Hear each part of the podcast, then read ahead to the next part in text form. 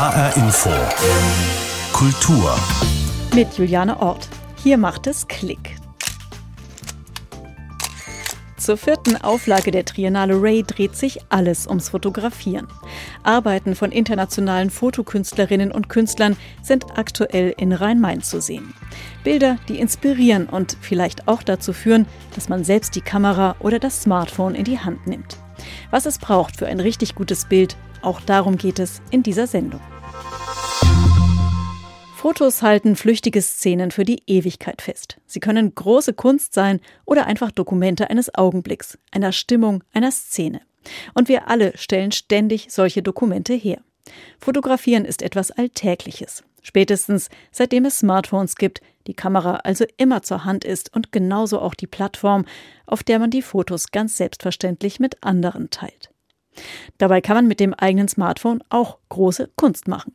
Wie das geht, weiß Ulrich Mattner. Er ist Journalist und Fotograf in Frankfurt und viel im Bahnhofsviertel unterwegs. In seinen Kursen zeigt er Menschen, was sie alles aus ihren Smartphones rausholen können. Ich wollte von ihm wissen, was für ihn die wichtigste Regel ist, wenn man ein gutes Bild mit dem Smartphone machen möchte.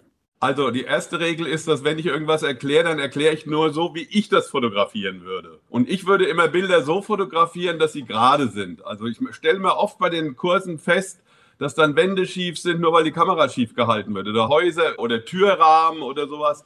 Da achte ich drauf. Was ganz wichtig ist, vielleicht noch wichtiger wie gerade halten, weil schräg ist manchmal auch ganz witzig und spontan, ähm, ist das Bild aufräumen. Das heißt, vorher gucken, was ist auf dem Bild und was brauche ich überhaupt nicht auf dem Bild. Was stört, was würde ich alleine nie fotografieren. Und dann kann ich den Standort so verändern, sodass wirklich nur das auf dem Bild ist, was auf dem Bild auch drauf sein soll, weil unser Auge uns da täuscht. Wir konzentrieren uns auf die Mitte und sehen den Rest dann nicht. Und den Rest braucht man gar nicht oft. Also gerade halten und aufräumen, das sind schon mal genau. zwei ganz entscheidende Dinge. Was muss ich noch beachten? Also noch beachten ist, dass man die Sonne im Rücken hat. Und bei Porträts ist es einfach besser, wenn das Porträt im Schatten ist. Nicht in die Sonne stellen. Denn das hat zwei Nachteile. A, das Auge geht zusammen, ja, und je älter man wird, desto mehr Falten kommen dann natürlich durch das geblendete Auge äh, ans Tageslicht beziehungsweise auf den Mikrochip. Und das andere ist, wenn man nur im Schatten ist, dann hat man keine Schatten im, im Gesicht, beziehungsweise dann ist es nur Schatten, dann ist das Gesicht ausgeleuchtet, ohne dass Schatten auf die Augen fallen oder sonst wo hinschauen. Man hat quasi ein Licht und nicht zwei. Wichtig beim Handy ist noch, dass man nicht so viele Kontraste drin hat, dass das ein ausgeglichenes Licht ist. Nicht, nicht wahnsinnig hell und wahnsinnig dunkel in einem Bild zusammen. Das, das schafft das Handy weniger wie eine, wie eine große Kamera. Also auch beim Licht muss ich aufräumen.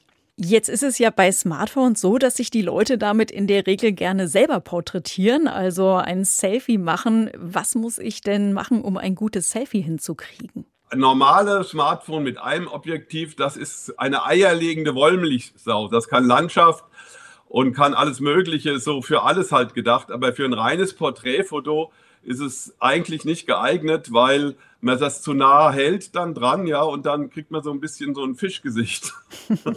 und deswegen ist ein Selfie-Stick dann schon ganz gut. Sieht zwar irgendwie oft blöd aus, wenn man dann mit so einem Selfie-Stick rumrennt, aber der, der hat schon seinen Sinn, ja, dass es eben das Gesicht ein bisschen weiter ist und dann hat man äh, in der Kamera ja so ein Schneidewerkzeug, ganz leicht zu finden, und dann schneidet man halt das Gesicht dann aus und dann hat man es auch groß.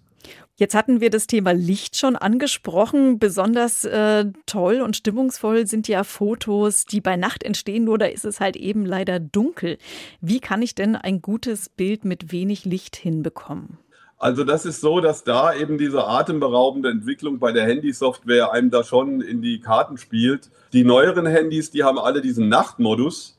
Das heißt, da schafft die Handykamera wirklich mehr als die teuerste Profikameras. Die haben das nicht. Die Kamera rechnet dann, macht viele Bilder, die Handykamera, und rechnet dann die Helligkeit von jedem Einzelbild zusammen in ein großes Bild und dann wird es ein, einfach heller. Und da geschehen zurzeit Quantensprünge, also das, da werden die Bilder immer besser. Wenn man ein neueres Handy kauft, dann ist es nachts eigentlich kein Problem, Bilder zu machen. Ich mache schon seit zwei Jahren Nachtführungen auch mit dem Handy. Also Hochhäuser, äh, äh, Skyline oder, oder Straßenlaternen und sowas, das geht alles schon. Und das sieht ja bei Nacht dann eben auch besonders gut aus. Das sieht klasse aus, ja, das ist richtig. Wir machen ja oft Bilder, weil uns ein Motiv ins Auge springt. Und Sie selber, Sie sind sehr gerne im Frankfurter Bahnhofsviertel unterwegs auf der Suche nach guten Motiven. Was zieht Sie denn da besonders an? Was ist da fotografisch so interessant für Sie? Also ich denke mal, das Bahnhofsviertel ist fotografisch der interessanteste Stadtteil, weil er eben Motive von atemberaubender Vielfalt bietet. Ja, ich kann also zum Beispiel die, die türkischen oder, oder arabischen Gemüsehändler fotografieren, die Auslagen. Ich kann die Bankenhochhäuser fotografieren. Ich kann die Menschen auf der Straße, ich kann das Rotlicht fotografieren. Die Rotlichthäuser sind ja auch mit Neon beleuchtet. Und also dieser Stadtteil ist einfach atemberaubend und spannend zum Fotografieren. Bei der Suche nach Motiven, wie geht es Ihnen da? Also ich könnte mir vorstellen, so als Fotograf sieht man die Welt ja wahrscheinlich ohnehin in Motiven. Also können Sie noch ganz entspannt Ihren Blick schweifen lassen oder ist das immer schon so mit einem professionellen Blick versehen? Ja, sagen wir mal so, das ist inzwischen so, dass ich da, dadurch, dass ich ein Handy dabei habe, ich fotografiere fast nur noch mit dem Handy. Da kann man ja alles fotografieren. Man muss immer nur draufdrücken. Man hat nicht mehr so diesen Kamerablick, dass ich also dauernd irgendwelche auf der, entweder im, im, im, im Fotomodus bin oder im Normalmodus. Mit dem Handy bin ich im Dauerfotomodus. Und Sie fotografieren vor allem mit dem Handy, das heißt, äh, die Profikamera ist gar nicht unbedingt dabei. Ja, und zwar, das hat einfach folgenden Grund, weil die Handys in den letzten Jahren einfach wesentlich besser geworden sind. Und gerade im Bahnhofsviertel ist es wichtig, eigentlich muss man immer die Kamera dabei haben, ja, und das macht man natürlich nicht. Aber ein Handy hast du immer dabei, da ist eine Razzia im Bahnhofsviertel oder da ist irgendwie ein verrückter Typ, der, der und dann man, sofort kann man es fotografieren, ja. Oder einer hat eine Riesenmelone in der Hand, die halt wahnsinnig groß ist und außergewöhnlich. Das ist eine völlig neue Art von Fotografie. Wenn Sie jetzt schon sagen, dass Sie lieber mit dem Handy fotografieren, Sie als Fotograf, werden denn dann Kameras vielleicht demnächst komplett überflüssig sein? Das glauben die Kameraleute zwar nicht, ja, aber ich denke schon, weil ich sehe, was mit künstlicher Intelligenz inzwischen und softwaremäßig möglich ist. Und da geschieht halt die technische Innovation. Ein neues Handy verkauft sich oft nur noch über die Fotoleistung, weil da eben die Leute sich denken, oh, da ist wieder was Besseres, der Nachtmodus ist noch toller und ich kann noch größere Bilder machen, dann kaufe ich mir das neue Fotohandy. So mache ich das auch. Also wenn ein neues Fotohandy rauskommt, dann kaufe ich mir das. Und ich empfehle auch jedem jetzt zu Freunden, die sagen, was soll ich für eine Kamera kaufen? Kauf dir ein Handy, hast du mehr davon. Und wenn Sie fotografieren und dann auf Ihre Bilder gucken, wann ist denn ein Bild für Sie so richtig geglückt? Wenn es einfach alles stimmt, wenn es ein Hingucker ist. Wenn es in einem Haufen von 100 Bilder liegt und es ragt einfach raus, wie zum Beispiel mein bekanntestes Foto aus dem 40. Stock der Commerzbank, aus der Vorstandstoilette über die Urinale runter auf Frankfurt. Das, das ist einfach was Besonderes. Es ist gar nicht schwierig, äh, tolle Fotos zu schießen, sondern es ist schwierig, das Motiv zu finden. Und wenn man das hat, mit dem Handy brauchst du eh nur drauf zu drücken. Aber das, dass die, die Perle unter den vielen äh, Nieten zu finden, das ist eben die Kunst. Das sagt der Fotograf Ulrich Mattner. Bei seinen Kursen geht er auf Motivsuche im Rotlichtmilieu des Frankfurter Bahnhofsviertels oder im alten Polizeipräsidium. Und zwar gerne einfach nur mit dem Smartphone.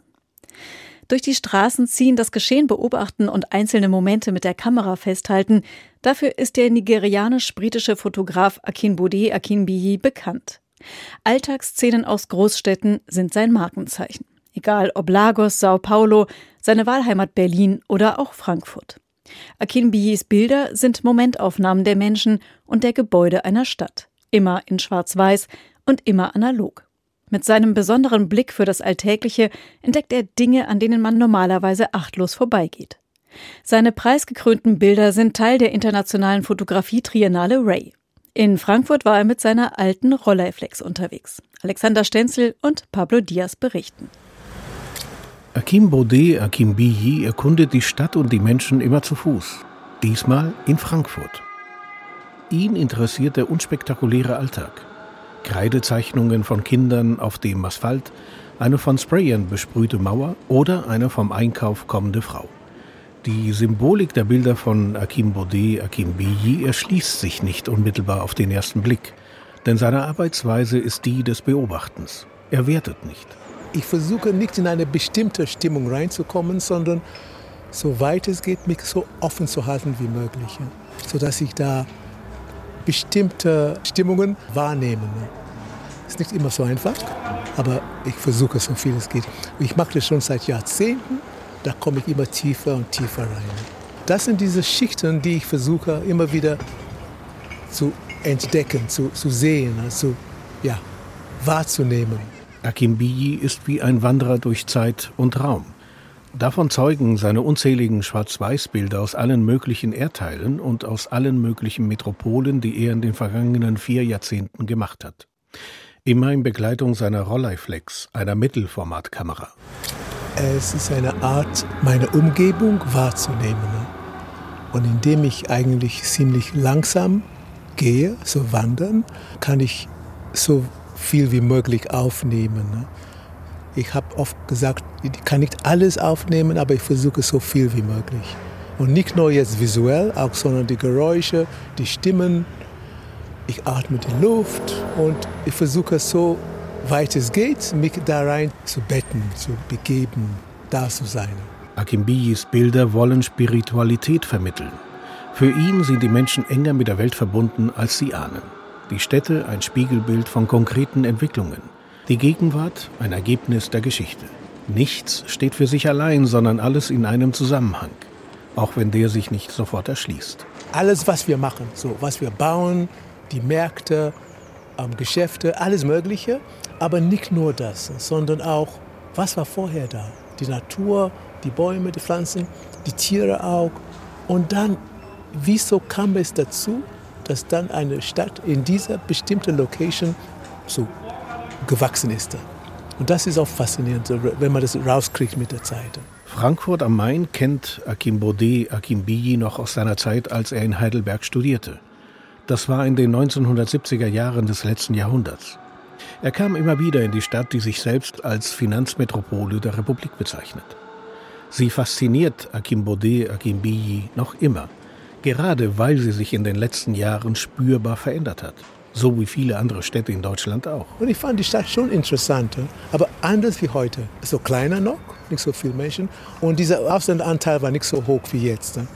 Und ja, jede Stadt ist interessant, hat irgendwas für sich. Und da hat sie mich immer wieder hierher gebracht. Städte faszinieren Akin Bode Akinbiyi.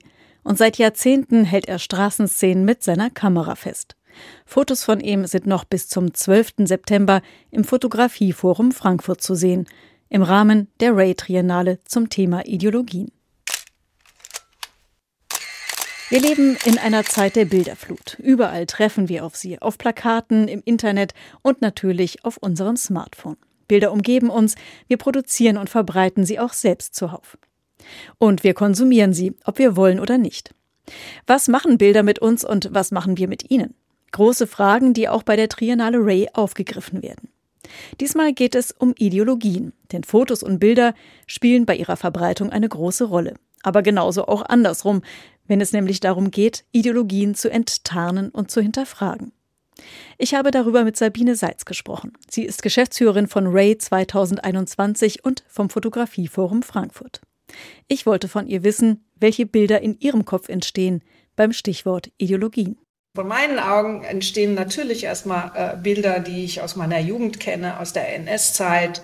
Natürlich viel Propaganda, auch viel Fake News, die heute so gestreut werden und immer auch mit Bildern unterlegt werden. Und es sind oft Bilder, die dann in verschiedenen Kontexten benutzt werden und natürlich dann mit einer bestimmten Unterschrift anders gelesen werden. Ideologien sind ja schon immer da, aber gerade in letzter Zeit hat man doch verschärft den Eindruck, dass sie bedeutender werden und sich schleichend verbreiten. Gerade rund um Corona konnte man spüren, dass Überzeugungen oft stärker wirken als Fakten. Welche Funktionen haben denn Bilder und Fotos bei der Verbreitung von Ideologien? Ja, natürlich, das wissen wir alle, ähm, dass Fotos natürlich ähm, Sprache sehr untermauern. Es äh, gibt auch viele Beispiele, dass dieselben Fotos für verschiedene politische Ziele benutzt werden. Ich glaube, im Wahlkampf vor fünf Jahren gab es doch irgendwie ein paar Stockbilder, die äh, von verschiedenen Parteien mit verschiedenen Untertiteln eingesetzt werden. Es waren die gleichen Bilder, immer irgendeine glückliche Familie, die die AfD wie die FDP und andere Parteien benutzt haben. Und äh, alles war in sich immer stimmig, aber natürlich hat man dann plötzlich gemerkt, das ist immer dasselbe Bild. Ne? Also, und dann steht was ganz anderes unten drunter und eine völlig andere Ideologie wird damit verkauft.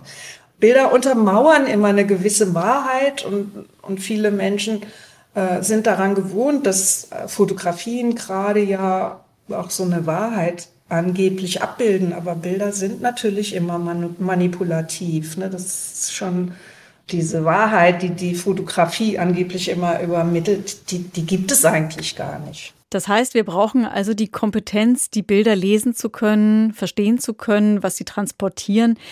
Wie können wir da unsere Fotokompetenz stärken? Das heißt, wir brauchen also die Kompetenz, die Bilder lesen zu können, um verstehen zu können, was sie transportieren. Wie können wir denn unsere Fotokompetenz stärken? Ja, zum Beispiel, indem man in Ausstellungen geht und auch historische Fotos und natürlich jetzt zeitgenössische Fotografie betrachtet und lesen lernt, äh, also sich einfach damit auseinandersetzt, wie Bilder sich auch verändert haben durch die digitalen Medien und äh, wie Künstler das einsetzen und warum sie das einsetzen. Wir hatten einen wunderbaren Vortrag mit Adrian Sauer, der in Leipzig Fotografie studiert hat und gerade gesagt, er ist dann gerade so in diese Zeit gefallen, in der das Analoge äh, verschwunden ist und man plötzlich nur noch digitale Bilder bearbeitet hat und das hat ihn irgendwie total fasziniert und dann hat er davon gesprochen. Dann hatte ich so das Gefühl, ich könnte jetzt, ich kann jetzt hier das das wahre Bild erschaffen, das perfekte Bild ne, und hatte hat Hausmauern und äh, Treppen fotografiert, wo er dann eben den störenden Feuerlöscher und äh, die Steckdose, die da normalerweise ist, alles rausretuschiert hat und das Bild so geklettet hat, als wäre es äh, ja hingesprüht. Ne? Und damit hat er natürlich so eine Wahrheit total überzeichnet und dann so eine ja, im Prinzip auch so eine Leere dastehen zu lassen, ne, wenn man alles kaputt retuschiert hat oder wegretuschiert hat. Wenn es jetzt darum geht, unsere Kompetenzen zu stärken, um die Bilder interpretieren zu können, welche Rolle spielen Fotografen und Fotografinnen dabei? Eigentlich sollten sie noch eine viel größere Rolle spielen. Ähm, zumindest die, die wissen, wie man mit Fotografie umgeht. Wir sehen zum Beispiel immer auch bei unseren äh, Junior-Workshops, im Fotografieforum, aber auch jetzt während der Triennale, wo wir ja auch so ein Schulprojekt mit sechs Schulen aus der Region machen, ähm, wie sich die Kinder, indem sie selber fotografieren und sich nachher mit den Bildern, die sie gemacht haben, auseinandersetzen, wie sie Tag für Tag auch lernen, was ist, was ist in einem Bild wichtig, was will ich eigentlich damit zeigen, soll es nur schön aussehen oder will ich mit irgendwas überraschen oder in der Auseinandersetzung über vier, fünf Tage mit äh, einer Kunstvermittlerin und einem guten Fotografen, der sie anlernt, lernen sie total viel, was man mit Bildern alles machen kann. Und was uns immer wieder zeigt, dass Fotografie hat halt keine Sprachbarrieren. Also die Jugendlichen äh, arbeiten dann auch wunderbar zusammen, selbst wenn sie nicht dieselbe Sprache sprechen, weil sie sich über Fotos dann sozusagen unterhalten. Es ist dann irgendwie eine fotografische Konversation. Das heißt, Fotografinnen und Fotografen können uns auch Orientierung geben. Ja, auf alle Fälle. Aber man darf nicht einfach erwarten, man geht jetzt hin und guckt das Bild nur einfach an und kann dann entscheiden, mag ich es oder mag ich es nicht. Ich glaube, heutzutage muss man sich schon auch noch mal ein bisschen informieren. Ne? Was will der Künstler mir damit sagen? Und ich äh, wünsche mir schon, dass man einfach auch Fragen stellt, wenn man in eine Ausstellung geht. Es gibt ja trotz der vielen Bilder auch immer welche, die bleiben. Welche sind das für Sie von Ray in diesem Jahr? Mit Sicherheit äh, die von Kiana Mestrich, die im Fotografieforum Frankfurt hängen, die sich eben ganz intensiv mit ihrer Vergangenheit auseinandersetzt, Mixed Race, Family, die natürlich auch darüber nachdenkt, was haben meine Kinder in Zukunft zu erwarten und eben einfach viele, viele Fragen stellt zu dem Umgang mit ja, Schwarz und Weiß und immer wieder auch diese ähm, Auseinandersetzung über die Wahrnehmung, die wir einfach in dieser weisen Blase sozusagen alle haben und wo wir ständig diese Grenzen ziehen. Sagt Sabine Seitz, Geschäftsführerin von Ray 2021 und vom Fotografieforum Frankfurt. Zur Ray gehört auch die Masterclass. Es ist ein Workshop, bei dem Studierende im Bereich der Fotografie mit einem Profi arbeiten. In diesem Fall mit der Fotografin Johanna Diehl. Sie sagt, Fotografie ist eine eigene Art des Denkens. Die Arbeiten, die im Workshop entstanden sind, werden in einer Ausstellung gezeigt. Tanja Küchler hat sie sich angesehen und zwei Teilnehmende der Masterclass getroffen. Der nackte Oberkörper eines jungen Mannes, dichte Brustbehaarung, wenn man genauer hinschaut, sieht man in jeder Brustwarze ein Piercing. Um den Hals eine Goldkette mit einem filigranen Muster. Die Halskette, die er trägt, ist äh, der DNA-Strang des Impfstoffs. Verrät Robert Schitko, Absolvent der Hochschule für Gestaltung in Offenbach, der hier einen guten Freund fotografiert hat. Einen Arzt, der sich auch im Impfzentrum gegen Covid-19 einsetzt. In Zeiten der Pandemie prallen Ideologien mit besonderer Wucht aufeinander. Impfen oder nicht? Freiheitsrechte gegen Eigenverantwortung, gegen vermeintliche Mikrochips. Entstanden ist die Fotografie im Rahmen der Ray Masterclass der Künstlerin Johanna Diehl. Die Arbeit mit ihr und den anderen Teilnehmern hat Robert einen Aha-Moment verschafft. Also für mich generell habe ich, glaube ich, begriffen, dass alles irgendeine Ideologie hat, jeder Gegenstand und auch Social Media ist ja natürlich voll von Ideologien. Es fängt ja mit den Körpern an, die irgendwie gezeigt werden. Es geht über Statussymbole. Dann gibt es natürlich, jetzt wo Wahlen sind, ist es ganz spannend, wie Politiker fotografiert werden, wie bestimmte Sachen gesetzt werden. Jetzt habe ich irgendwie das Plakat von irgendeiner Partei gesehen, da ging es um irgendjemanden, der was der was macht und dessen Hände waren so ein bisschen vergrößert. Wenn man sich einmal mit der Materie richtig eingehend beschäftigt, dann kannst du Du kannst es nicht mehr nicht sehen, es ist immer da überall. Genau das Gleiche sagt auch Tatjana Vdovenko, die ebenfalls an der Hochschule für Gestaltung in Offenbach studiert. Tatjana hat Objekte gesammelt, denen eine sakrale oder esoterische Bedeutung zugeschrieben wird, wie zum Beispiel Energiekristalle oder bestimmte Amulette. Die fotografiert sie in einer Vorrichtung aus mehreren Spiegeln. So werden Oberflächen zerschnitten, Kanten gebrochen, das ursprüngliche Objekt wird unkenntlich. Aber wird so auch die Ideologie gebrochen? Das ist zumindest ähm, eine Metapher dafür vielleicht.